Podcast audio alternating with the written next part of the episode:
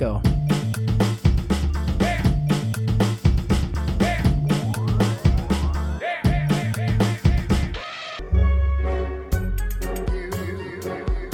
A transmissão é ao vivo em 5, 4, 3, 2, 1. Bah, ursinhos carinhosos. Não, não é nada disso. Bom dia, boa tarde, boa noite, planeta Galáxia.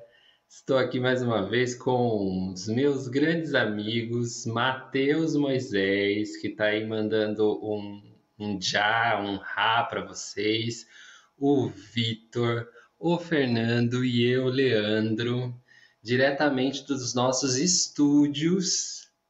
Mais um Obsessões para você, o podcast dos Sessões. E hoje a gente está fazendo uma dobradinha, é um duo de filmes que vai nos transportar para dois países que de muito se fala e pouco se conhece: Afeganistão e Irã. O filme do Afeganistão é O Flea e o filme do Irã é Persépolis. Essas duas animações que muita gente viu, muita gente conhece. É, o Flea ganhou o Oscar, né? 2021. Não concorreu ao Oscar. Não. Sim, concorreu ao Oscar. Concorreu. Foi o primeiro, a primeira animação a concorrer estrangeiro, documentário e animação. É incrível o Flea. Inclusive, a gente vai falar um pouco dele, um pouco do Persepolis, tentar aproximar os dois, ver as suas distâncias também. E, e aos poucos, durante o episódio, você vai ter mais informações sobre quem fez, quem produziu, quem estava, quem não estava. Era Catherine Deneuve, não era? Era Catherine Deneuve. a voz é inconfundível para quem conhece a voz da Catherine Deneuve, né? Se você não tem essa referência, busque-a, né? Hoje é fácil. Então, chega de blá blá blá blá blá. É, como a gente vai fazer? A gente faz primeiro Persepolis, primeiro Flea, ou a gente já manda um pouquinho dos dois e vai tentando falar um pouquinho dos dois um, ao longo do episódio.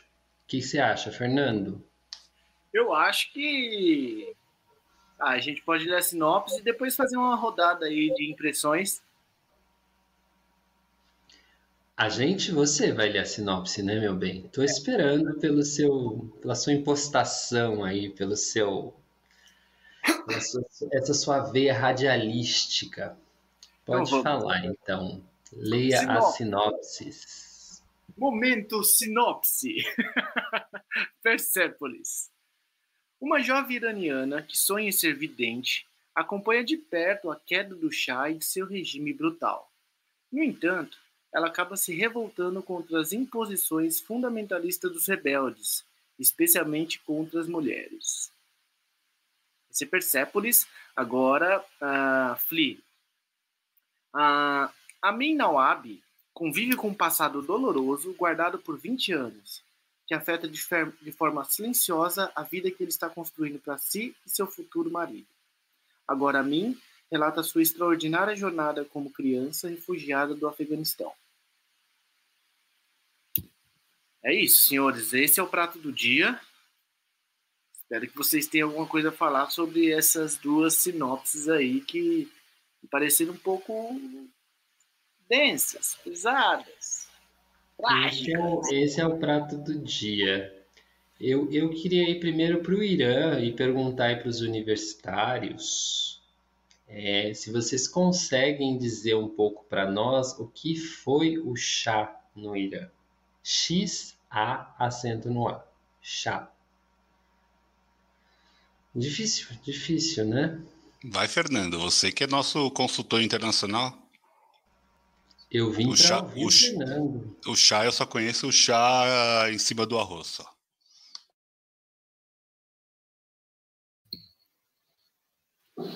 Manos, olha, eu não sei, eu não sei muito. O que eu sei é o seguinte: o Shah é um líder espiritual do Irã, saca?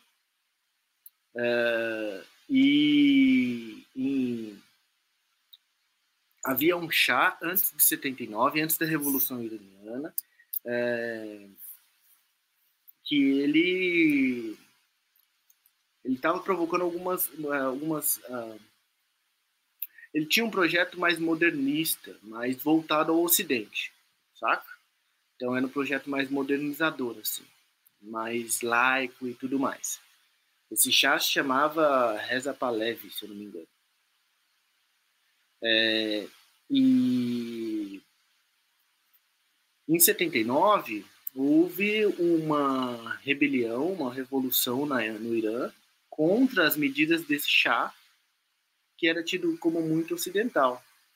Então, em 79, teve-se a, a decretação do, do, estado do estado ia falar estado islâmico, faz ideia, do estado do estado teocrático islam, iraniano, tá ligado? Então, é, é, louco isso porque é uma revolução que busca é, voltar às origens do próprio Irã, né? O Irã é persa tal, teve o, o Xerxes, que o Rodrigo Santoro interpretou nos 300, é, só isso que eu conheço do Irã. E o Ahmadinejad. E o Ahmadinejad. E o que se tem é isso, né, cara? Tipo, é uma revolução meio que voltada mais para religião mesmo, para antes a antes do da de 79, o Irã era considerado um lugar bastante laico, assim, né? Havia mais liberdades individuais, tudo mais, as mulheres podiam dar sem o burca. Ele tinha eu acho que o nome não é burca. Não é burca, é outra. É, é o, o burca acho que é no Afeganistão. É o véu. É o véu, é. Chama Nijab, eu acho, se não me engano, tá? Nijab. É, e posteriormente a isso, com o novo governo, é, o Estado meio que se tornou um pouco mais religioso. Um pouco mais não, um pouco menos não, bastante religioso.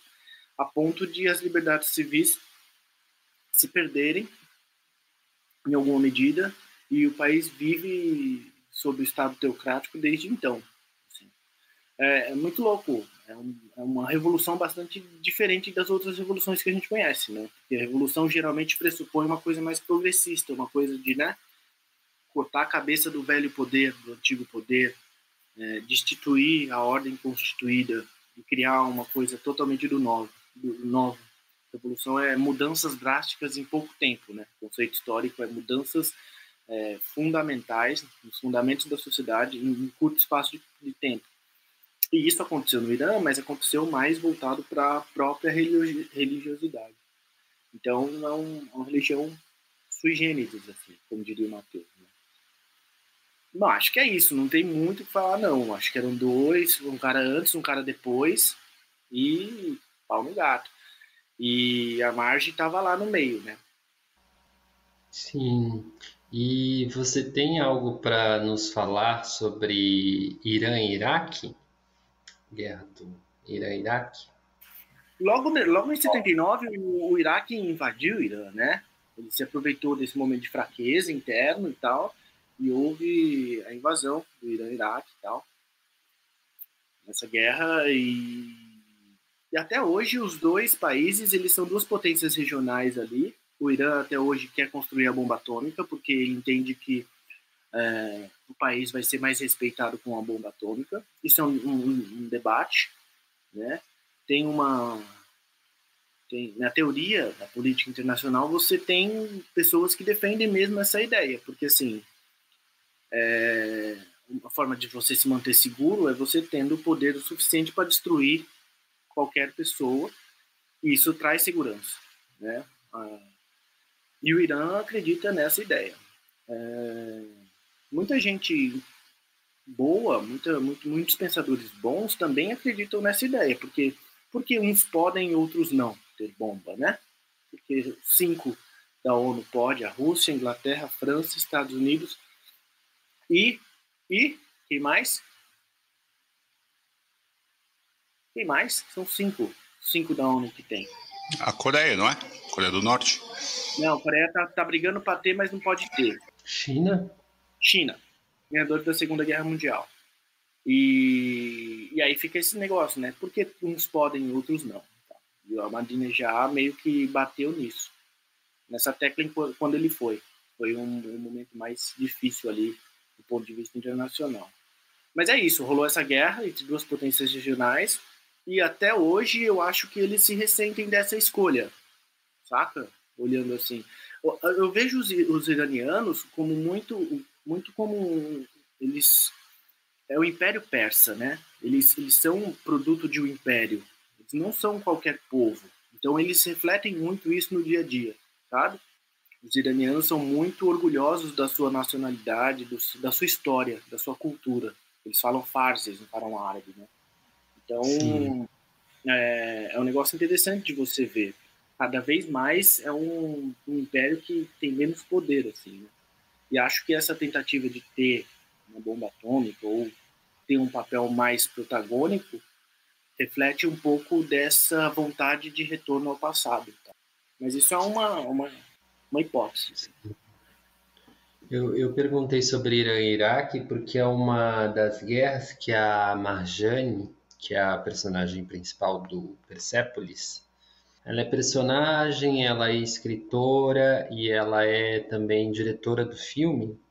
Então é, é sobre ela, né? Isso, isso é muito legal. É a pessoa se colocar como personagem de si mesma, né? É uma coisa é muito eu, eu li algumas coisas, né, que é fala-se em graphic novel, mas hoje em dia também se fala em graphic self, que é algo que esses quadrinhos, porque o, o filme Persepolis, que é de 2007, ele parte do livro, né, é, que é em quadrinhos, que a Marjane Satrapi, também personagem principal da história, a fez, né?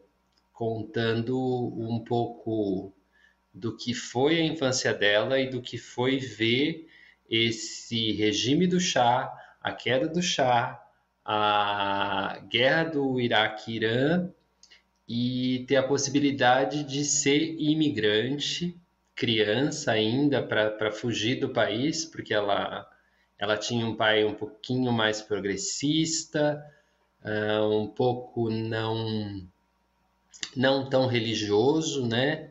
Para mim não fica claro qual é a religião do Irã, se é o Islã ou se é uma variação do Islã que não é uma, uma variação do Islã árabe, porque para nós o mundo persa ele é uma coisa quase que difícil da gente identificar dentro da nossa ignorância, né? Porque a gente acha que muitas vezes persa é árabe e árabe não é persa, são culturas absolutamente diferentes e ambas as culturas são milenares. É, a gente sabe alguma coisa dos persas porque nos chegou através da poesia, lógico. A poesia persa é uma das mais lindas do mundo e tem essa coisa dos poetas profetas também, né, que é muito comum em algumas culturas antigas. E, e o Zaratustra, né? Zaratustra é o personagem persa, tanto que tão tão persa que fundou uma religião, né? É, mas você vê aquilo ali, né? Na, na música que coloca no filme, é, tem uma coisa ali que é muito antiga, né? Muito milenária, muito resistente. E é uma cultura riquíssima que tá por baixo de tudo isso aí que você começou a comentar, sabe? De como chega o Irã e Iraque para nós no, no mundo contemporâneo. Né? A gente vê do povo a miséria e não o tesouro. Você entende? E, e eu sinto isso de muitas coisas que vêm até do Brasil mesmo, né? A gente, a gente é, valoriza demais a nossa miséria e pouco valoriza o que a gente tem de, de tesouro, porque a gente talvez não saiba o que tem real valor enquanto sociedade contemporânea. Quem sou eu para falar da sociedade contemporânea? Mas eu acho que a Persepolis fala bastante disso. Por isso é, é, é tão profundo, né? É uma análise social, uma análise cultural, uma análise política e uma análise do indivíduo, da pessoa Marjane. Então, eu acho que é por isso que, que, que toca tão fundo. Tanto ler o, o livro, que eu acho que foi o Vitor que me emprestou, não foi? Ah, sei lá, 15 anos atrás, o livro, nem tinha lançado o filme ainda. E depois fui ver o filme e agora eu revi Persepolis, ainda bem. É, quero que o Matheus fale um pouco para a gente terminar com o Vitor, que é o grande é, incentivador desse episódio, eu acho. Ele está super empolgado para falar, mas ele vai segurar a ansiedade, porque antes ele vai ouvir o Matheus. Nós também. Boa noite a todos, todas e todos. é... Formidável, né? Formidável escolha. Gostaria de agraciar e parabenizar o colega Vitor pela incrível escolha. Valeu muito a pena ter visto. É... Eu tenho uma atração, uma atração não, mas uma curiosidade sobre o mundo árabe, porque a gente pouco sabe, né, sobre o que eles são, sobre vamos dizer assim, as particularidades de cada um dos povos, dos países, a sua história, como o Ocidente é, interferiu e que relações que nós temos com eles. Quando a gente assiste aos filmes, a gente percebe que eles têm traços culturais bem específicos e em, em ambos os filmes nós vemos que existe, pela, pela, pelo contexto geográfico mesmo, uma influência da União Soviética, né?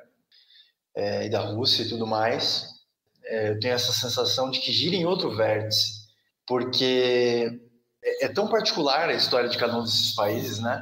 Nós temos regimes fechados ali, né? É, ditaduras e, e, vamos dizer assim, regimes religiosos que tornam a coisa ainda mais confusa, vamos dizer assim, né? de se compreender, de se entender, porque você não tem esse essa característica peculiar que nós temos na globalização, que é o ir e vir, a conexão das culturas e tudo mais.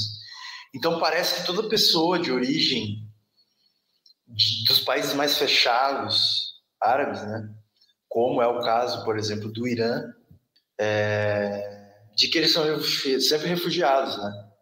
Eles estão sempre fugindo, vamos dizer assim. E o Persepolis, ele me causa uma sensação de claustrofobia. É, a escolha das cores, né, o escuro, ele primeiro que ele, é, ele é todo PB, né, totalmente preto e branco. Então tem muito, é muito escuro o filme, né, porque todo o preenchimento das formas é feito com em preto mesmo. E existem inclusive muitas cenas, é, inclusive desenhadas de uma forma assim belíssima, né? Mas que você tem um pequeno foco de luz, né? Então, essa construção imagética do filme, ela dá a sensação de fato de uma claustrofobia, né? de uma prisão, assim. E ao mesmo tempo é curioso porque a Marjorie, ela, em dado momento da história dela, que é retratado no filme, ela retorna, né? Ela retorna porque ela simplesmente não conseguiu se inserir é, em Viena. No, isso, na, no contexto ali austríaco e tudo mais. E ela busca retomar ali aquela vida familiar, que era uma família muito cativante, né? A família dela é uma família muito. tem personagens ali muito queridos, né? é, são magnéticos. A mãe é muito interessante ali, um personagem que aparece que ela faz muita questão de que a filha vá embora. A avó, que tem exerce uma influência muito forte ali na, na menina. E o pai também, que consegue sempre relativizar um pouco as coisas, sempre deixar talvez até um pouco mais leve a narrativa. E alguns amigos ali à volta, né? Então, é, o, o, o, filme ele me dá uma, uma sensação assim pesada mesmo. Os pais mais queriam talvez que ela fosse de certa forma assim. Né? Ela era ela simplesmente. E a sensação de você penetrar numa cultura tão diferente não se sentir aceito deve ser uma das coisas mais difíceis e tristes do mundo. Assim. É a sensação de que ela fica completamente desconectada, desenraizada do que ela é e de qualquer chance de, de ter assim, né, uma, uma, uma felicidade, uma, um contentamento. E é uma história muito pesada. Assim. Para mim, é, é, isso que fica. Assim, uma história muito pesada, muito triste, um, uma travessia assim dura mesmo de ver. E o Irã, eu estava consultando aqui, o Irã é, é, é islâmico mesmo, né? Eles, é, é, a religião oficial, o islamismo, é, embora eles sejam persas e tudo mais. E eu acho que é isso. Por enquanto, de Persépolis é isso. E fico por aqui. E Vitor, você fica por onde, então? eu tô no frio aqui. Meu Deus. Ah, eu sou apaixonado, igual o Lê falou, eu comprei os quadrinhos antes até do filme. Os quadrinhos foram lançados em 2000, ele, eles foram lançados em quatro capítulos, mas quando chegou aqui já chegou num livro só. E eu, eu fico encantado quando o Matheus fala assim da, do visual do filme, é, é, é uma cópia né, da HQ. Porque a HQ é todo daquele jeito, em branco e preto, o branco preenchendo o preto, basicamente assim. E é, é belíssimo, né? Uma história. Eu, eu, contrário do Matheus, eu não fico claustrofóbico com o filme. Eu acho a Marjane tão solar, uma menina tão. Claro, tem aquela parte de Viena que ela fica muito mal, né? Pós-casamento ali também, tem, tem fases bem difíceis. Mas é o olhar infantil sobre a guerra, né? Eu acho isso bonito. Eu acho até romântico, de alguma forma, como ela conta, o encontro com aquele tio, que é o tio revolucionário, aquela menina revolucionária. É, é divertido de ver. Eu fico até esperançoso quando eu vejo assim o, o Persepolis, sabe? Porque me parece isso, me parece uma, uma beleza, uma beleza aos olhos de uma criança. Toda a dureza que a gente vê, a mãe, o pai passando baita perrengue, mas super libertários, né? Super anti-chá, no caso, né? Contra o regime e revolucionários mesmo, né? é, o comunismo mesmo na época, que eles queriam que fosse implementado. Ainda era um momento né, difícil, era um outro mundo, né? A gente foi pensar, é um outro mundo ainda. E me parece isso que ainda hoje a gente tem esse pé atrás com esse tipo de, né, com esses países. A gente está falando do Irã aqui, mas o Irã é riquíssimo, né? Tanto em história quanto em belezas naturais, tanto que Persépolis, a cidade, é uma das cidades tombadas pelo Unesco. É, Persépolis, onde está enterrado Xerxes, mesmo que, uma, que o Fernandinho falou, é, foi a primeira capital do Império Persa, no, foi fundada pelo Ciro o Grande, no século VI. Então, assim, é, a cidade de Persépolis é muito relevante até hoje, né? Ela é do centro ali do Império. E ver a Marjane, a história dela, eu fico muito feliz, assim. Eu acho muito bonito toda a história. Eu acho a relação com a avó uma coisa lindíssima. Toda a utopia, né? O onirismo dela conversando com Deus ali é, é uma coisa fofa. Eu, eu acho muito esperançoso ali, de alguma forma. Mas eu acho que a parte que ela vai lá para Viena realmente é uma mudança para ela. É um mundo que ela não conhece e que ela quer conhecer. Aquela menina que tem quer ter o post do Bruce Lee, é, aquilo é lindo, cara.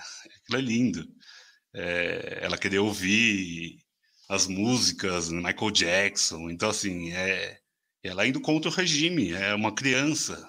Aquilo é tão poderoso, de alguma forma. Eu acho isso empolgante até hoje, sabe? Hoje a gente vive aqui num país que está ah, cheio de problemas tal, mas imagina uma criança no Irã na época que ela viveu. E a, a, animação é tão grande, porque ela, ela ganhou o prêmio em Cannes, concorreu ao Oscar, só perdeu para Ratatouille, que realmente é difícil concorrer. Então, assim, independente de prêmio ou não prêmio, é, é interessante ver como a animação francesa, falada em francês, né? Que o filme é falado em francês, tem, tem que, né, por mais que seja outra língua lá né, no Irã, mas a, a Marjane, ela mora até hoje na França, ela foi para os Estados Unidos já fazer tudo mais. É Iron Maiden, isso aí, que ela gosta de ouvir. Então ela é revolucionária em tudo, assim. Eu acho isso maravilhoso. Eu, eu realmente fico muito encantado. Quando eu li a primeira vez, eu li num, numa, numa topada só. Porque é impossível parar. Porque você quer saber, por mais que seja muito episódico, né, a, o livro em si, né, é muito cortadinho, você vai vendo a evolução daquela criança, né, os perrengues que ela passa, toda essa parte infantil e depois a parte adulta, esse pai, esse tio, essa avó, igual que vocês falaram, são personagens tão cativantes, tão, tão ou mais que ela, em algum momento. Então eu, eu gosto muito dessa relação familiar e pensar que tem muito iraniano no mundo que até hoje é perseguido, né? É, o Irã ainda vive no, no, regime, né, ditatorial. Tanto que tem o Jafar Panahi, que é um diretor iraniano, está preso por ter feito um filme que foi contra a ditadura. E é incrível como a gente vê muito filme iraniano. O Irã é um produtor de cinema grandioso. A gente já comentou aqui filme do Farhadi, é, mas tem outros grandes diretores, o Kiarostami, a gente pode falar de outros grandes diretores iranianos. E ela é uma mulher, né? Isso é muito foda, que é muito mais difícil. É, a animação não é só dela, tem um co-diretor, mas é, ela, ela é a alma do filme, né? Então acho que é lindo, é lindo de ver.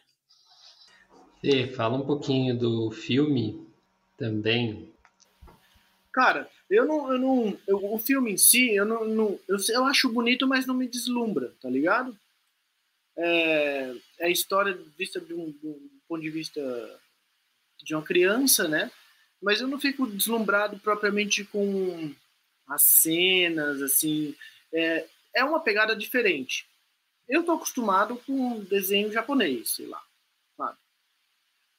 Eu, quando é desenho, eu geralmente penso em mangá, né? E o Persepolis tem uma pegada estética, uma proposta estética diferente, né? Um desenho, como o Matheus falou, em PB e tal. Então não me deslumbra muito. Uh, eu acho que ele fica um pouco soturno às vezes, sabe? Tipo, tem umas cenas assim que fica muito sombrias e tal, dá até um, um pouco de medo.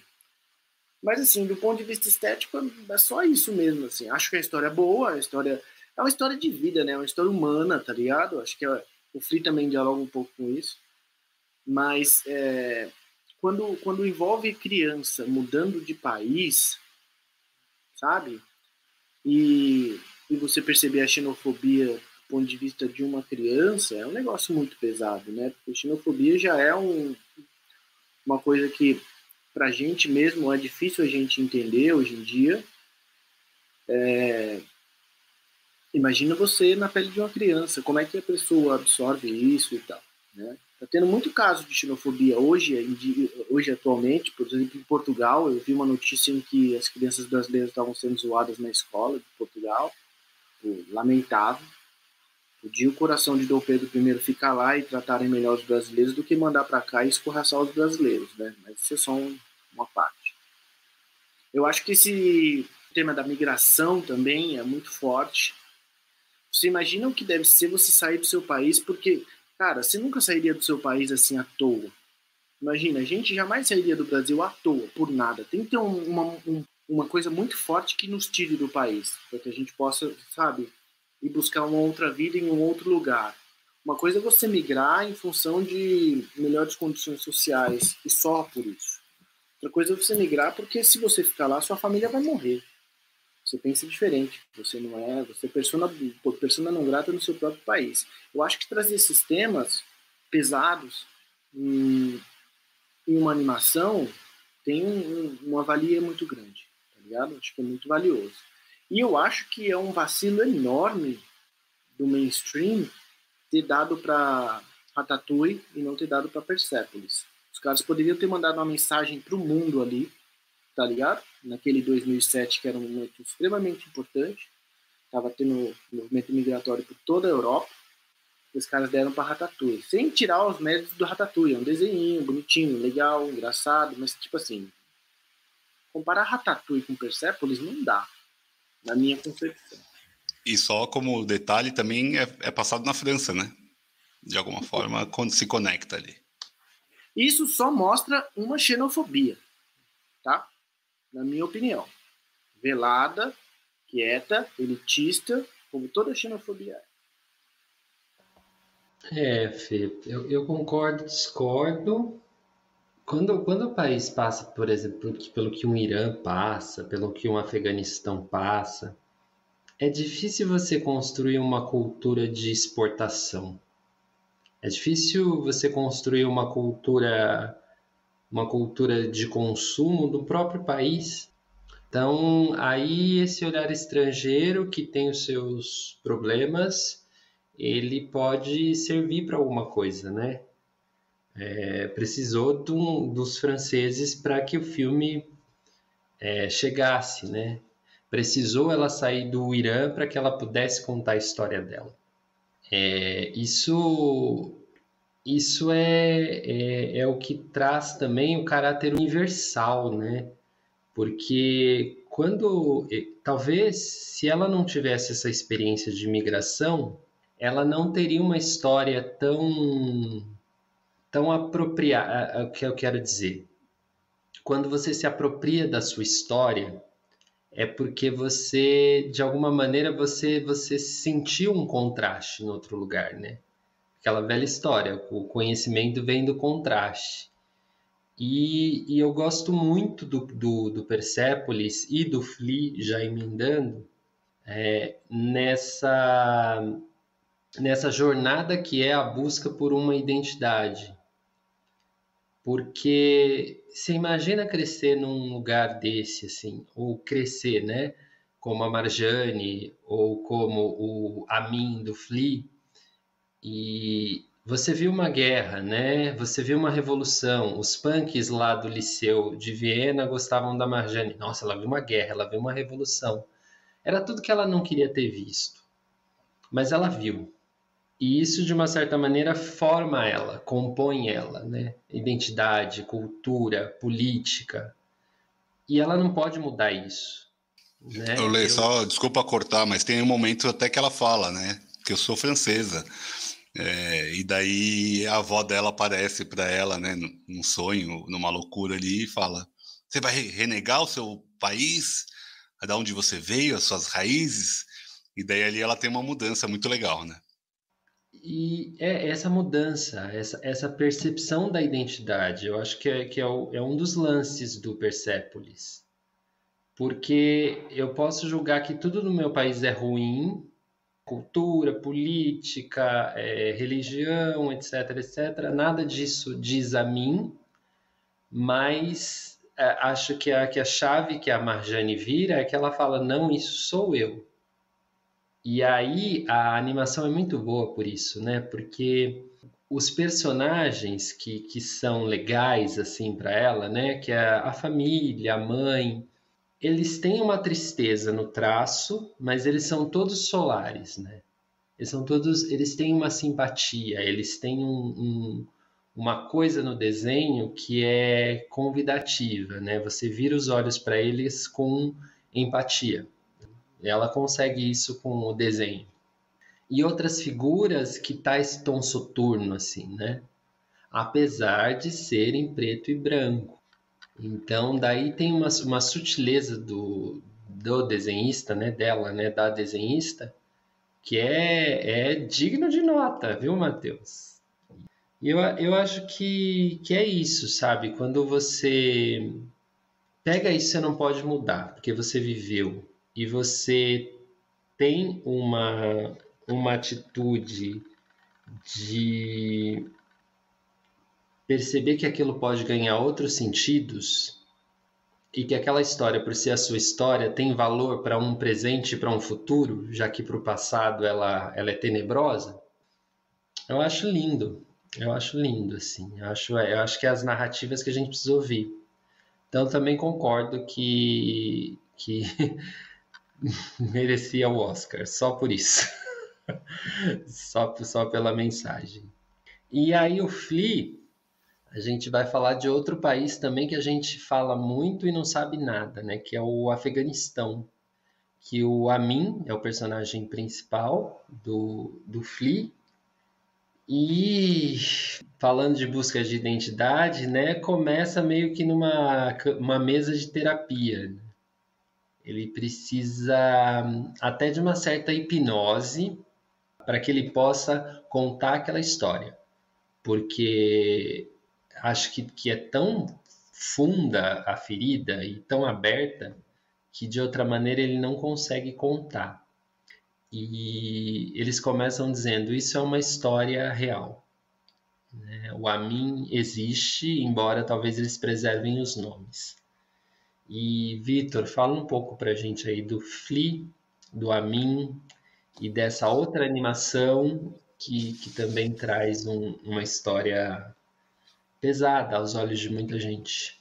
É, acho que assim, Flea é uma porrada, né? Porque é um documentário. Então a gente parte desse princípio que a gente está vendo coisas reais. Por mais que Persepolis também seja, mas. E aqui também acho que é, foi muito legal a gente trazer junto, porque eles se conversam muito. Porque o Flea, ele é documental, ele conta como se fosse um documentário mesmo. Tanto que o Lê falou, ele está deitado ali como se fosse um, um divã, né? de terapia, mas é a lógica de um documentarista te entrevistando. Então você pensa, lá, no Eduardo Coutinho entrevistando alguém. Essa é a lógica. E, mas isso é tudo animado. E só poderia ser animado. Porque se fosse contado só com imagens históricas e tudo mais, talvez não fosse tão potente. É, por mais que tenham várias cenas né, reais, né, documentais mesmo, jornalísticas, para mostrar bem os momentos que ele está falando ali. Mas é isso, né? É uma, uma família também é, no Afeganistão, conta a história do Amin. E é isso, é, é como se ele estivesse voltando lá atrás, nessa hipnose que o Lê falou, mas eu, eu, eu acho o filme muito caleidoscópico. Uma animação muito caleidoscópica, porque ele são tantos elementos que tem para dar errado, é, são tantas possibilidades de tudo dar muito errado que é, é, realmente fascinante o que o Jonas, que é o diretor, conseguiu fazer, é, o documentarista, né? A história do, do Amin é complexa por tudo, né? Por mais, né? Acho que a história do Afeganistão é complexa independente do Amin. Mas a gente está também nesse olhar infantil, mas me parece sempre muito mais duro que de Persépolis, muito mais porque ali em Persepolis tem, ela tem uma família unida. E desde o começo, na história do Amin, a família já está se dissipando. Cada um está tentando achar um caminho para fugir, em qualquer lugar, de qualquer jeito. Quase sempre por navio, né? dentro de containers. E conta a história até de todos os irmãos que acabaram indo antes. Um para a Finlândia, um foi para a Estônia. E daí eles acabam pegando um navio ali, ele, a mãe cenas pesadíssimas, né? Mostrando eles dentro do navio, e eles acabam caindo na Rússia ali em algum momento. E ali daí indo para a Rússia, que ainda também estava vivendo ali a queda do muro, estava um, momento super complexo, então assim, tinha tudo para dar super errado. Pra gente não conhecer a história do Amin. Como de muitos Amins que já devem ter morrido no meio do caminho.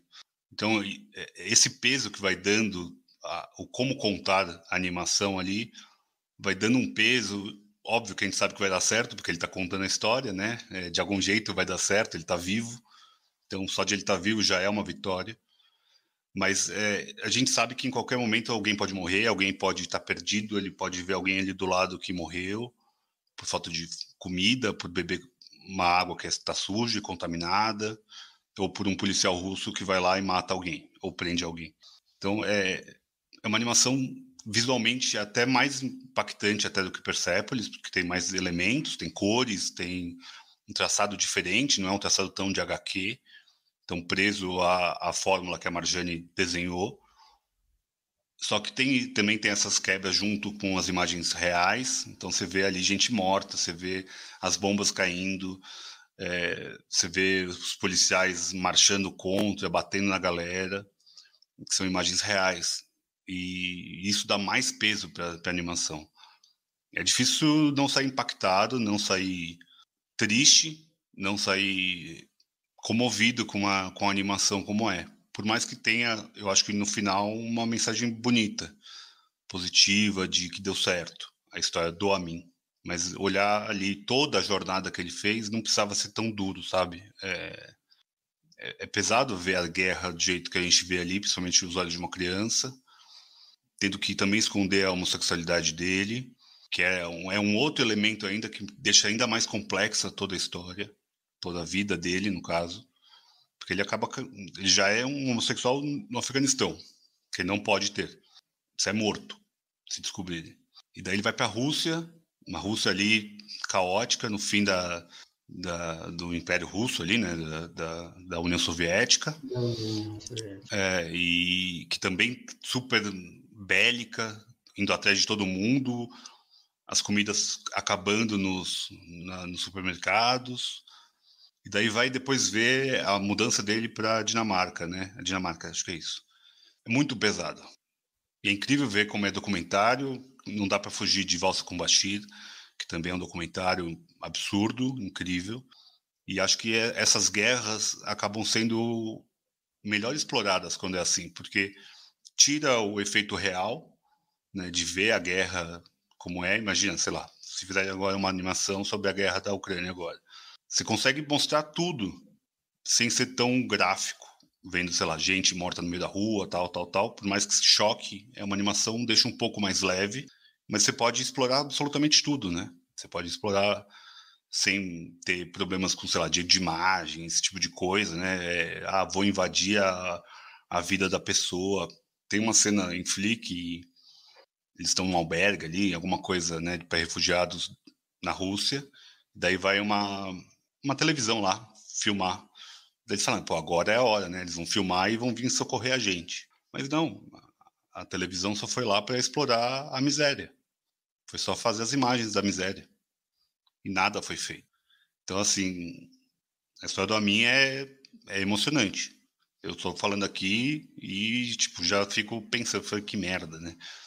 E como pode ter um monte de gente passando por isso agora?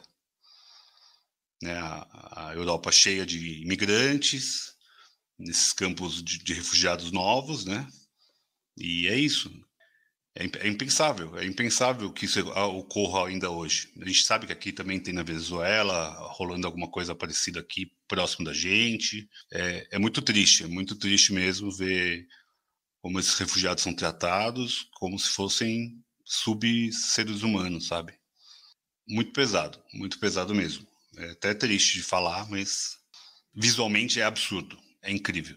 É, é uma das melhores coisas que eu vi o ano passado tá certamente numa, na minha lista de melhores é, filmes do ano passado e não dá para não ver assim. Eu acho que é, é realmente precisa ver para ver o que está acontecendo. Foi agora, não é que faz quase 70 anos, 80 anos, 100 anos. Faz 20, 30 anos que, que o Amin passou por isso. Tomara que não tenha mais Amins no mundo, mas infelizmente. Fê, quer falar um pouco do do FLI, que você não, não conseguiu ver tudo, mas falar um pouco do Afeganistão. Hoje a gente tem a notícia, né, que faz um ano que as tropas americanas saíram do Afeganistão, né? E exatamente hoje, 31 do 8, quando a gente está gravando.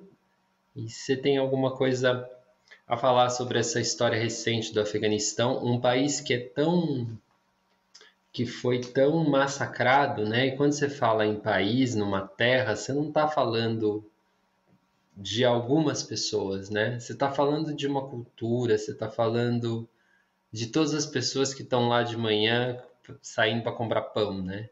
Cidadão comum e que e que compõe realmente uma, uma nação, nem sei direito o que é isso, mas o povo. Então, fala um pouco disso, fala um pouco sobre o Afeganistão, se você tiver alguma coisa para falar.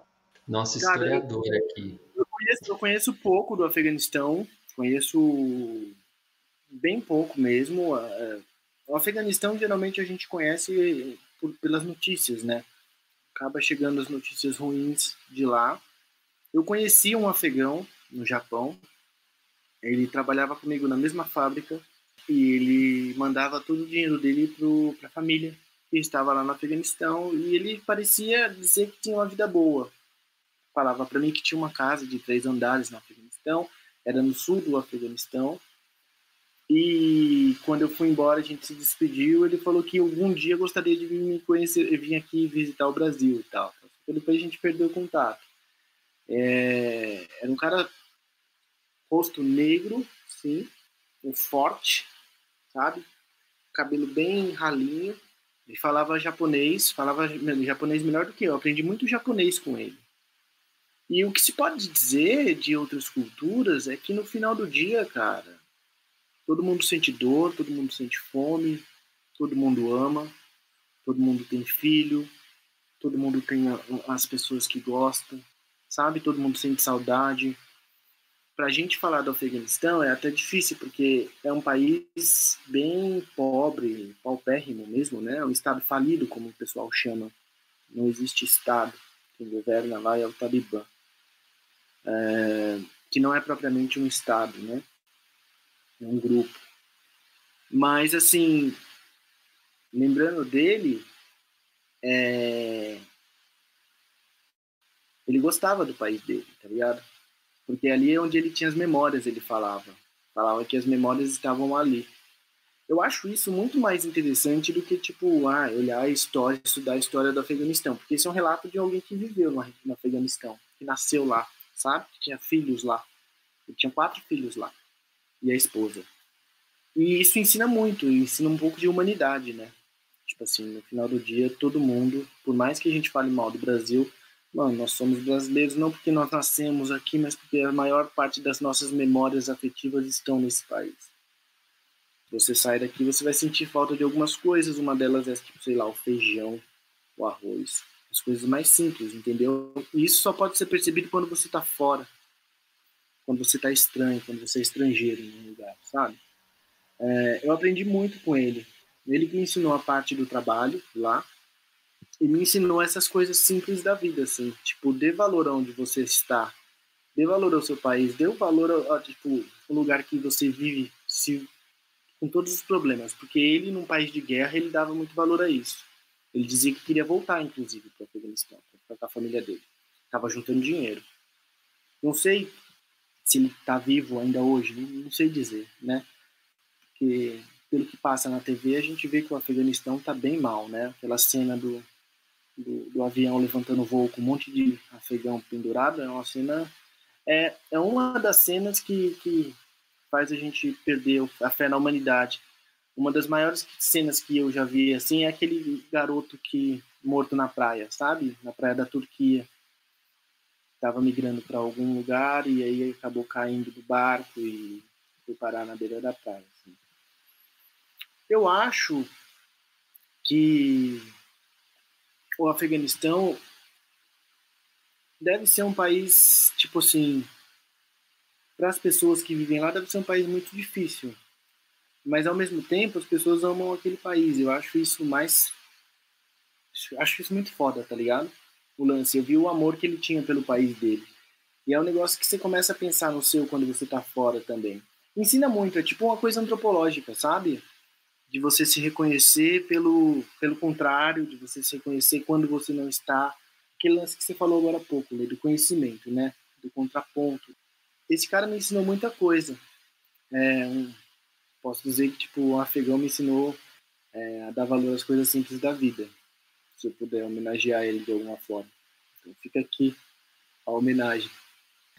Ele chamava Muhammad. Muhammad. Muhammad. Eu chamava ele Muhammad. Tá tudo bem com você em japonês? Ele, Muhammad não, Muhammad, Muhammad. Aí, Allahu Akbar, aí, Allahu Akbar. é muito legal. Uma, um apego à religião muito grande, sabe? Tudo é Allahu Akbar, Deus é grande, graças a Deus. Tipo, no trabalho, sair a peça da máquina, ele, Allahu Akbar, graças a Deus, terminei o dia de hoje. Tipo assim, uma coisa, um apego à religião, assim, Posso fazer um comentáriozinho? É, a frase final de um, de um livro que eu gosto muito, né? Todos vocês sabem, é Então a mãe no seu ventre gritou no seu próprio idioma algo como a dor arenosa do deserto. Eu acho que quando nós falamos assim, as imagens do Flea, primeiro aquelas imagens abertas, mais solares, mais alaranjadas, elas trazem esse esse cenário, né? De certa forma até uma poética do deserto e daquelas construções e daquela arquitetura e daquela vida que a gente está acostumado a ver dessa forma. É, e me parece que tem uma poética, um mistério bonito nisso, de fato, de tempos imemoriais e de um estilo de vida, de um contexto de onde ele parte ali, né? Acho muito legal o fascínio dele pelo Jean-Claude Van Damme. Eu acho uma brisa. E o Vitor falou no comentário dele antes dessa questão do uso da animação para trabalhar esses temas citando o Valso com Bashir também, que tem aquele maldito daquele céu laranja, que é terrível, assim, eu acho terrível. Eu fico angustiado, assim, muito angustiado com aquele céu laranja, das memórias. Né? E acho que todos os três filmes eles trabalham muito com o inconsciente. As cores escolhidas e a animação parece que elas reforçam mais ainda, assim. Essa coisa do trauma, sabe? é como se o trauma tivesse uma cor, assim, né? Tanto que no Flea tem uma, uma sequência de três identidades visuais, assim, de três poéticas visuais, vamos dizer assim melhor, que é esse plano, né, que eu estou falando, essa, essa sequência de imagens da memória ali, de, da descoberta dele quando criança, as cenas documentais de fato, que elas ficam inclusive emolduradas como se fossem vistas numa televisão. E eu entendi que foi essa referência, né? pelo menos foi assim que me chegou para mim. E, e aquelas cenas, uma espécie de uma aquarela ali, né? Um, não sei o que é exatamente aquilo que eles estão correndo ali, e que são cenas extremamente angustiantes, né?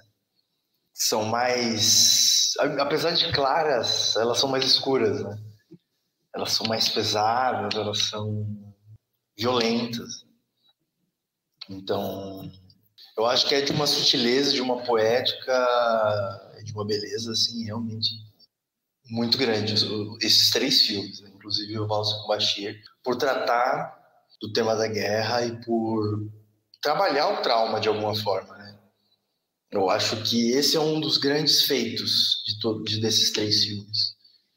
Tô aqui jogando o Valsa com Bashir porque eu acho que ele faz parte, de certa forma, dessa, dessa conversa.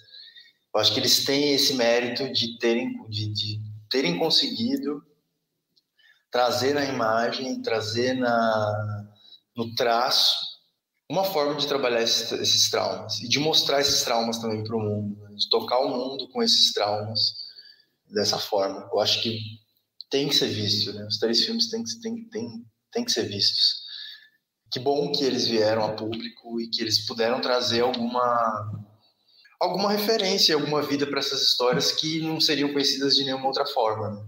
Porque a possibilidade de nós, por exemplo, que estamos aqui, conhecermos esses povos, essas pessoas é muito menor. Né? Apesar de São Paulo ser uma cidade cheia de imigrantes e tudo mais, talvez a que mais reúne pessoas imigrantes no país, assim, inclusive de outros países, é muito diferente da Europa, né, que convive com esses imigrantes com mais frequência. Então eu acho que os filmes eles de certa forma eles dialogam muito com a Europa, né? Eles são eles se rebatem ali na Europa, né? Porque é, vamos dizer assim, é o Ocidente que que ressoa essas essas obras mas nós, como países como ocidentalizados e como parte da cultura ocidental, recebemos também essas obras e olhamos para ela para elas como expressão máxima da alteridade, né? Olha para isso, vê e fica de fato maravilhado do ponto de vista ruim e bom com, com essas coisas todas que elas mostram. Muito bem. Tá aí. Querem falar mais alguma coisa? Eu quero saber o que você achou do Flea, Leandro. O que te ressoou o filme, a animação, o fato desse Amin ser esse homem que está vivo até hoje e super bem de vida, né? É, é um cara que está fazendo pós-doc nos Estados Unidos, é um cara que venceu na vida, é, apesar de todos os pesares. É, o que, que você achou, meu amigo? O que, que eu vou dizer que, que, que você não disse, que o Matheus não disse? Não sei. A história dele como um homem homossexual, é, como refugiado, como um homem que lutou para estar tá vivo, não sei. Pensa. O que, que te toca? Eu, eu fico pensando numa coisa, sabe? Que. Não sei se agora, mas. Quantos navios como aquele, assim, é, recusaram, sabe? O, um barquinho que estava no meio da noite ali, cheio de gente, assim e, e que esses barcos continuam passando. As pessoas continuam se lançando no mar, sabe? Tem uma luta que para mim ela é misteriosa, porque se, se luta tanto pela vida, assim. Eu não sei se eu teria a mesma força, se eu não teria desistido antes, sabe? Na no primeiro horror que eu vi, se ou no então essa, resistência do ser humano e essa essa coisa da natureza, né, de, de batalhar a vida, de, de perpetuar, é, é, muito misterioso para mim, assim, e, e, acho, acho isso bonito, né, porque senão não tem, não, a gente não teria um, um a mim. É, o fato dele ser homossexual, eu acho que é um dado biográfico dele, mas eu acho que não acaba não sendo nenhum nada no filme é, volta, valoriza isso, sabe? Assim, tipo, eu gosto disso também. Ele é gay, pronto. Nem ele no relato dele e nem o, o roteiro fica assim, entre aspas, chafurdando em cima disso, como se sabe. Isso eu acho, eu acho tão digno, acho tão interessante a abordagem e, desproblematiza, né? Porque isso não é um problema. É, tem, tem a ideia de, da, lá da, de que ele vai na, na psicóloga e pede para ser curado, né? É, talvez no, no Afegão, no Afeganistão, é, sei lá, tamanha repressão, eu nem me descobrisse gay. Já é um grande passo, né? Nossa, reconhecer isso num lugar onde ninguém reconhece isso já é uma percepção sobre si muito apurada e muito corajosa, né? Então, para ele não era nunca foi um problema para o Amin, né? Assim, isso isso eu acho legal dessa essa abordagem. Ah, mas eu, eu acho que é isso, acho que é isso, Vitor. Essas pessoas estão aí, estão entrando nos navios na, na noite, estão fazendo o possível para fugir do, de um mal que é muito maior que elas e, que vai tomando a vida delas e que passam por coisas terríveis e que acreditam no futuro, no, no futuro. Ele estudou, né? Virou pós-doutor, conheceu um, um, companheiro bacana, mas aonde ele for, ele carrega a guerra também o, acho que o, a diferença, uma das diferenças que a gente pode notar entre o Flea e a Persepolis é que você não vê é, no corpo da pessoa essa guerra que segue ele como uma sombra onde ele for. Né? É, esse terror está o tempo todo nos sonhos dele, nas, nas maneiras dele se portar, nas maneiras dele conversar com as pessoas, na forma como ele chega em um aeroporto para viajar para qualquer lugar, agora que ele tem vistos, sabe? Tá lá. Isso o Flea, o Flea deixa, sabe? Que, que de uma certa maneira, apesar de, apesar dele ter sido um sobrevivente, uma parte dele foi destruída sem possibilidade de restauração. Então por isso ele é mais triste para mim. E por isso ele me deixa um pouco mais down que Persepolis. Persepolis para mim tem, tem um viés de esperança um pouco maior. O Flea, ele ele tem a esperança, mas ele ele é um ele fala é, é como se ele falasse eu sou só um sobrevivente, eu não sou um exemplo para ninguém. Né? Eu não, não posso servir de modelo porque isso não pode ser um modelo para um ser humano. O que eu vivi é horroroso, é devastador e eu sou um ser humano devastado. Então é, é muito mais triste para mim. Para mim bate muito assim o Flea. Será porque é um documentário também? Acho que por ser um documentário, acho que acaba se tornando algo mais pesado. Por mais que os dois sejam memórias, né? É, eu acho que a, é... o formato documental acho que é o mais pesado. Eu, eu gosto muito do fato de nenhum dos dois ser aquela arte engajada politicamente, sabe? Eles não têm essa estética engajada e, e não coloca lado, coloca a minha história pessoal. Eu acho isso muito, muito legal, porque minha história é também política. Ela, ela é uma história da ideologia dos meus pais, do, da ideologia de quem estava perto de mim e do que eu vivi, mas ela também é uma história universal, humana, e isso tem grande valor, assim, eu acho que na, na arte. Eu, eu não sinto no, no, no Flea esse, esse peso do documentário, sabe? Apesar dele dizer que é uma história real e tal no começo, parece que na minha experiência eu não fico comprando isso durante o documentário, durante o, o documentário, né? Eu, eu entro num, numa história quase que fantasiosa, mas isso no meu ser, dentro da minha fantasia. Depois cai a ficha, né? Putz, mas eu não, eu não fico flertando com essa, com essa coisa de, de ah, uma história real durante quase todo o filme, assim. Para mim não, não, não bateu tanto isso. O que eu acho interessante, o que eu acho interessante Acho que Marjane é, é mais leve porque a vida fica mais leve com poesia, né? E o, o, o Persepolis é absolutamente poético. Né? É, é uma forma de dizer, é uma forma de perceber. O, o Flea, ele nada alivia, né? Ele não consegue a Marjane, apesar de ter vivido tudo aquilo, ela fez questão de deixar ali naquelas memórias dela, vamos chamar o livro de memórias, as boas lembranças, as pessoas que eu admiro, que estavam ali vivendo aquele regime como eu estava vivendo. E o quanto essas pessoas também aliviaram o meu, o meu dia, me, me fizeram uma pessoa capaz de resistir porque elas me mostravam o caminho da esperança. Né?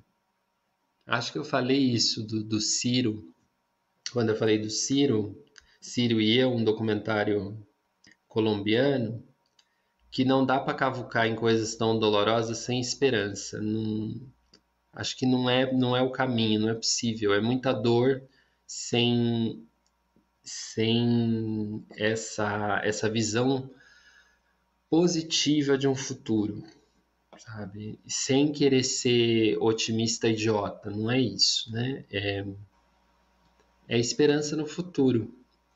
E aquele aquele navio, de uma certa maneira, eu falei dos navios, para dar uma outra referência, lembra o La Nave Va, né? Do Fellini. Que o Fellini transforma aquilo numa comédia, né? Que quando entram os refugiados no navio, naquela alta sociedade e, e tem o choque assim, né? Diferente daquele navio o, do filme Flea, esse do La Naveva, os, os refugiados sobem no navio de, de luxo, né? Eles socorrem os refugiados e é muito é muito bom, é muito bom para citar um, um Fellini e terminar com um clima feliniano. Minha fala. Acho que é isso, né? E aí, agora comanda aí essa pataquada. Já estamos acabados. Vamos lá? Então vamos lá. Pessoal do chat, pessoal de casa. Hoje a gente não tem top, hoje a gente tem stop. Por quê? Porque a gente ficou meio sem ideia de top, mas a gente já está querendo fazer esse stop, não é de hoje. Então a gente vai assumir algumas categorias e vai jogar aquele joguinho que a gente jogava na escola. Então você em casa pode jogar também, papel e caneta na mão. Vocês têm papel? Vocês têm caneta ainda? Ainda, ainda escreve com caneta? Bom, então, é, eu pensei aqui em umas categorias enquanto vocês foram falando. Eu pensei filme. Põe aí, Matheus. Filme. Aí pensei atriz. Atriz, não vale ator, gente. Vamos dificultar, beleza? Objeções, obsessões. A gente pode abrir um outro podcast, o Objeções. Aí eu pensei diretor, aí talvez diretor vale só menino, só pintinho ou não? Pepequinha também. Então tá bom. Min diretor. A animação. Aí outro que eu pensei foi filme nacional. E só isso, tá bom, né? Tem alguma sugestão aí de categoria? Acho que tá bom, eu acho que já tá, tá, tá, tá muito bom. Já. Vamos lá então, só. É filme, atriz. Fala aí, Vitor. Obsessão, é isso? Filme, atriz, diretora, animação. E Não, achei que obsessão era uma categoria. uma categoria. Tem obsessão por, sei lá, amendoim, sei lá. Então põe obsessão. Põe obsessão. Ótimo. Então é o último, vai. Obsessão é o último. Obsessão é o último. Eu tô colocando aqui para todo mundo acompanhar aí, quem tá no chat. Boa. E obsessão. Então, filme, atriz, diretor ou diretora, animação ou obsessão, é isso? Filme nacional. Ah, filme nacional. Então, então vou até apagar aqui. Ok. Eu só acho que tem que ser atriz, ator e diretor diretora, velho. Senão vai ser. Ah, não, deixa só atriz, sai. Vamos. Tá, se, se, não funcionar, no próximo a gente faz isso. Boa. Alguém que está no chat fala a letra. Daniel, vai. Daniel, fala uma letra. Ele falando a letra tá valendo, hein? Daniel tá no chat? Nem sei também. Daniel, você tá no chat? Ih, bom. Cri, cri, cri, cri. F. É. É, é bom que é tudo em silêncio, maravilhoso. o pessoal que tá só ouvindo fudeu, velho. Puta que pariu, a animação fudeu, velho. Ai, caraca, velho, é muito difícil, velho. É difícil. Não era pra ser fácil. O, o Fernando tá comendo amendoim, velho. Tá, tipo, foda-se. Não, filme nacional, eu não anotei todos, eu acho. Nacional, atriz, tá, diretora. Tá, tá no chat, tá no chat, mano. Filme, atriz, diretora, animação, filme nacional e obsessão. Ah, tá. Ai, caraca. Eu acho que é animação e filme nacional. Filme nacional já achei. É, anima animação e filme nacional. Eu tô só pela animação, tô só pela animação. Animação e filme nacional com F, velho. Ah, não dá. Eu ia roubar aqui, mas não vai rolar. Eu ia falar Félix o gato, mas é gato Félix. Então, eu também queria pegar o labirinto do fauno, entendeu? Fauno ou labirinto? Stop, stop, stop, stop, stop, stop. Nossa, ele conseguiu todos, ele olhou no Google, não vale? Não, tô escrevendo aqui, ó, tá no meu bloco então, tá de bom, notas. Victor, vai lá.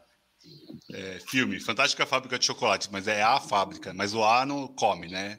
Sempre o comeu para mim. Não vai. Sim, sim, sim. sim. Okay. O, o, artigo, o artigo não vai. É, atriz Fanny Ardant. Tá, não, confere os outros. O que, que você colocou de filme, Fernando? ah, desculpa, gente. Filme. Fantasia. Fantasia. Fantasia boa. Coloquei Fargo. Como que é fantasia, ó. Fargo, boa, Fargo, Eu fiquei boa. Fargo e fale com ela. Falei, não vou fale com ela. Olha, Então, 10, né? É 10. É verdade. Acertou. Eu falei, não vou 10. por fale com ela, que o Vitor vai por fale com ela. Puta, Se fica pensei. igual, é 5, né? Se fica igual. É isso aí, é 10 então. E Fernando zero, é isso? Se fuder. Sério. Atriz, eu pus Fanny Fernanda Montenegro. Torres. Uh, Olha, quase, olha, quase, hein, Leandro? Você, Fernando. Eu não pus nenhuma atriz também. Fernando não fez nada, não fez nada. Eu tá comendo amendoim, se fuder. Diretor. É, diretor, eu coloquei Fellini. Eu também. Francis que Coppola. Então, sim. Ah, mas não era diretora, caralho. Eu ia colocar o Não, Frank. atriz. Diretor Atriz, ó. diretora? Animação. Animação. Flea. Boa! Eu tinha pu- pulei. Eu fiquei, eu fiquei batendo aqui, eu, eu pus Fricazoide. Fricazoide é uma animação, porra, velho. Da hora, Freakazoid. É, filme nacional, né? Feliz Natal. Não colocaram? Tinha Feliz Natal, claro. Zero pra mim. E Obsessão? Eu coloquei Felinos. Eu coloquei fetiches divertidos. Olha, fetiche. Eu Coloquei flauta. Flauta. Obsessão vale tudo, né?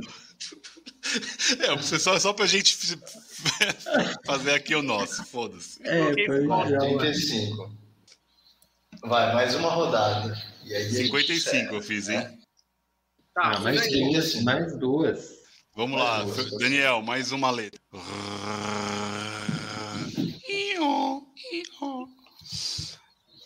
Vamos lá. Pra todo mundo aí brincar em casa, hein? Vamos Canta lá. aí, Daniel. Gente tem que fazer isso no Instagram, velho. Isso aqui vai bombar no Instagram, velho. Tem que fazer isso online no Instagram, velho. L de laranja. Vamos lá. Obrigado. Já. Desculpa, já falei até um filme já, velho. Pariu, velho. Vamos lá, atriz, diretor. Eu tô falando só pra não ficar mudo, tá, gente? Vai falando também. Isso, vamos falando não...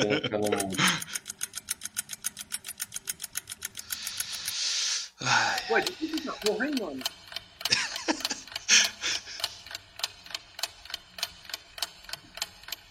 Pô, é, é foda porque eu tenho um hábito muito de ficar assim em silêncio quando eu tô falando alguma coisa assim, com uma Concentração. concentração. puta, animação eu tô perdi aqui, hein?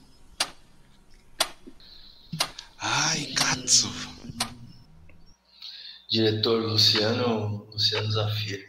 Luciano Huck.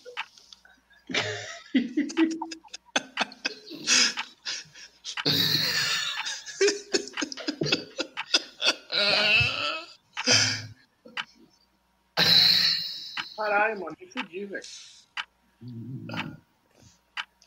É, se alguém no chat der stop, fala aí também. Vamos lá.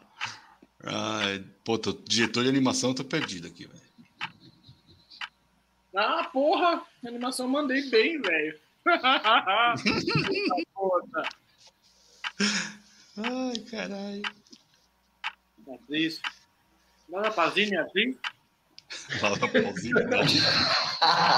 Eu já fez filme já, mano. Já, na sua cabeça. certeza que ela já deve ter feito um filme. Caralho, gente. Nossa. Bom, se quiser desistir, lá. mim falta animação e filme nacional. Pra mim falta só animação, velho. Meu diretor e animação. Então vai, vamos aí.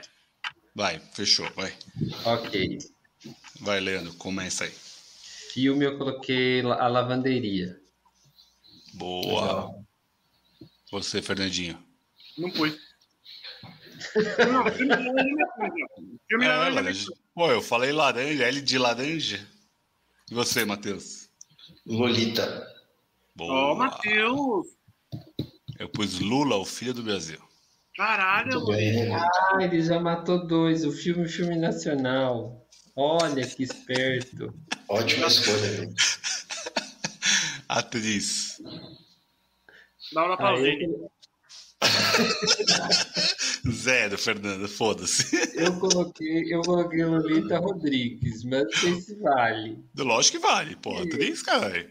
Ela fez Eu colo- filme já? Eu coloquei Leila Diniz. Eu coloquei o, é, Lana Del Rey. Lana Del Rey. Zero pro Matheus também. Eu gosto da Lana Del Rey. Eu também. Animação, vai lá. Diretor. Luca, Não, porra. diretor. Ah, é, diretora, diretor, desculpa, gente. Diretor, eu coloquei a Leandra Leal, nossa querida amada. Muito bem, show. Leandra Leal. E Lars Luca e do Luca. Lars von Trier, porra, Matheus. Caralho, Matheus. velho. Porra, tá que pariu. Você não colocou, Fê? Não. Eu também não. Também não. Aí é Luca, o Fernando matou a pau, velho. O que mais? Vocês, animação, colocaram? Zero. É, também zero. Brasileiro. Lua de Cristal. Lua de Cristal também. Ah, cinco! Eu coloquei Lisbela e Prisioneira. Pô, Caralho. legal. E Obsessão é o melhor, velho. Las Trier de novo.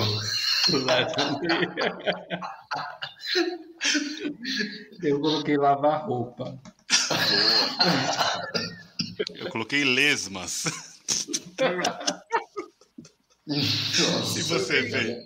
Coloquei aleatório. luta. Luta, boa. Fechei com 40 aqui. 35 igual. Vamos à última? Última, um. última rodada. Dois a número bom, Maui. Tem que ser três. Daniel, coloca aí a letra, Daniel. Faz uma letra boa aí, né? Que Nossa, gente, ó, pô, ele- Ele mandou duas letras boas, cara. Duas Boas, letras fáceis. de Meia- Meia-noite e né? 15 a gente jogando stop, quem diria? Z, velho. Porra, Z é foda, hein? Z? Porra! Z não, Daniel, parou, parou, parou. É, vamos arrumar essa, arrumar essa briga aí.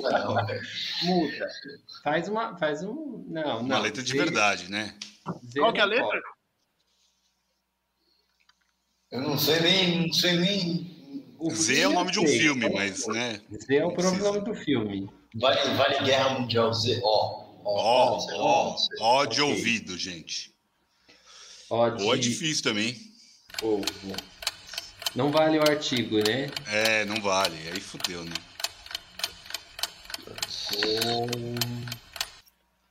Nossa, velho. Hoje. Ô, fudeu, velho. Om. Ô, ô, Daniel, o que que você tem contra a letra B, letra C? Ah. Sabe? Ah, ah. Caralho, mano, eu mandei muito, hein?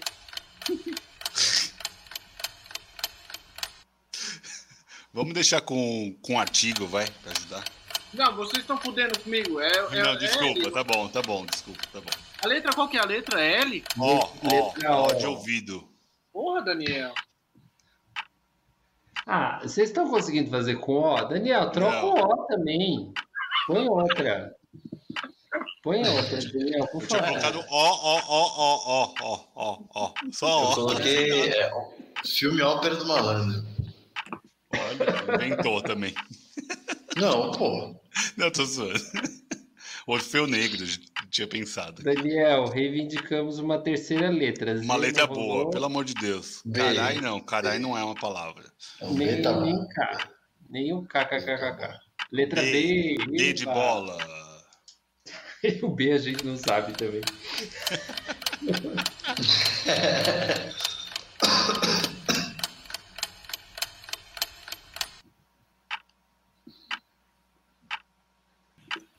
Melhor, hein, a B, hein? Pô, bem melhor. É, não melhorou muito não pra mim, viu, velho? Porra, Bas- Bastardos Inglórios, Fernando. Ô, moleque. Ah, mas o filme eu já fiz, mano. Ah, então tá bom, foi mal. Filme nacional, caralho. Stop. Ah! A regra eu já fiz tudo. Então é isso aí, a regra é a regra. Caralho, Vai, velho. Fala aí. Fechou, vai. Eu ensaiei, mentira. É por isso que o Leandro tava falando tanto do B, né? É que o B é fácil. É. Filme. Brasil. Boa. Brasil com Z. Eu pus Do bananas. Bananas do Woody Allen. Bananas. Ok, banjo. Não existe esse filme, não, mano. Tá parecendo uma- o Leandro? Isso é um jogo, acho que é um jogo, né? Conta a história do filme aí, ô Matheus. Quem? Banjo você jogou agora, hein? Acho que é um jogo, velho. Acho que eu, eu vacilei aqui. Você, Fê. Coloquei boneco assassino. Boa. A atriz, Atriz, eu né? coloquei Brigitte Bardot. Ó, Bruna Lombardi. Boa, Matheus. Bárbara Paz. Caralho. Coloquei Burlamac. Burlemac. Paula. Camargo, vírgula, Paula. É citação, citação de TCC. Diretor. Bruno Barreto. Bunhoel. Ó, Porra, Matheus. Nossa, vai. Matheus tá Buñuel chama Luiz, né? Não, mas Ah, ele é. o é, é igual Fellini. Fellini a gente chama. Tá é, bom, tá ok. bom. Mas o Fellini chama Federico. É, mas eu nem pensei nisso. Eu coloquei a Bárbara Paz de novo. Caralho, Tita. Ué, é stop pra ser rápido, velho. Animação. Animação. A, a Bela Adormecida. Boa. Caralho. Boa. Não colocou nada, Mama? Beetlejuice.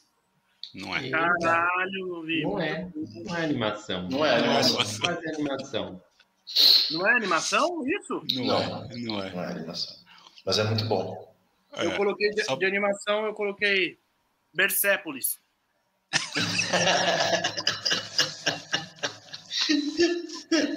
É disso que eu tô falando. Filmaço. Não precisa comentar aqui. Devia comentar, sim. Fernando, É. pare, pare de assistir filme pirata, Fernando. Você É, empobrece a nacional. economia do país e ainda fica burro, né? Assista o streaming. Filme nacional, vai lá. Vocês colocaram? Não. Não. Eu coloquei Bye Bye Brasil. Boa. Caralho, eu coloquei Boi Neon, porra. Ah, porra. Eu lembrei do baile perfumado agora. Porra, mas não valeu eu. Eu falei, às vezes eu colocaram. Bacurau. Bacurau. Zero. Beijo da Obsessão. Mulher-Aranha. Tem um monte. Beijo da mulher Obsessão. Coloquei barata. Barata. Eu coloquei bundas. Eu coloquei beleza. E você, Fernandinho? Buceta.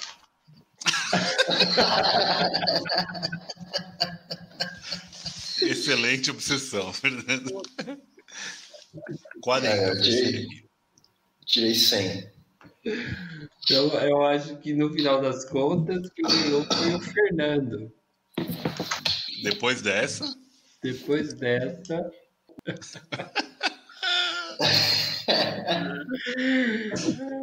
a gente vai voltar com isso aqui aqui. Tem que voltar, velho. Ganhou.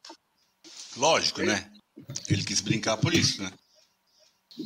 Não, eu vou preparar melhor pra próxima, tá? E aí vocês esperem, mano. Porque vai vir coisa muito melhor do que Bersépolis, esses bagulho aí que vocês Não, eu e o Matheus a gente empatou. Olha, eu só quero destacar uma última coisa antes de nós encerrarmos essa gravação. Que bando de desocupados. É, Meia-noite e Pô, velho. 25. quarta-feira, de quarta para quinta, já é quinta-feira, são meia-noite e 25 da madrugada. Todo mundo trabalha amanhã, de manhã, inclusive eu, que odeio acordar de manhã. E estão jogando stop ao vivo.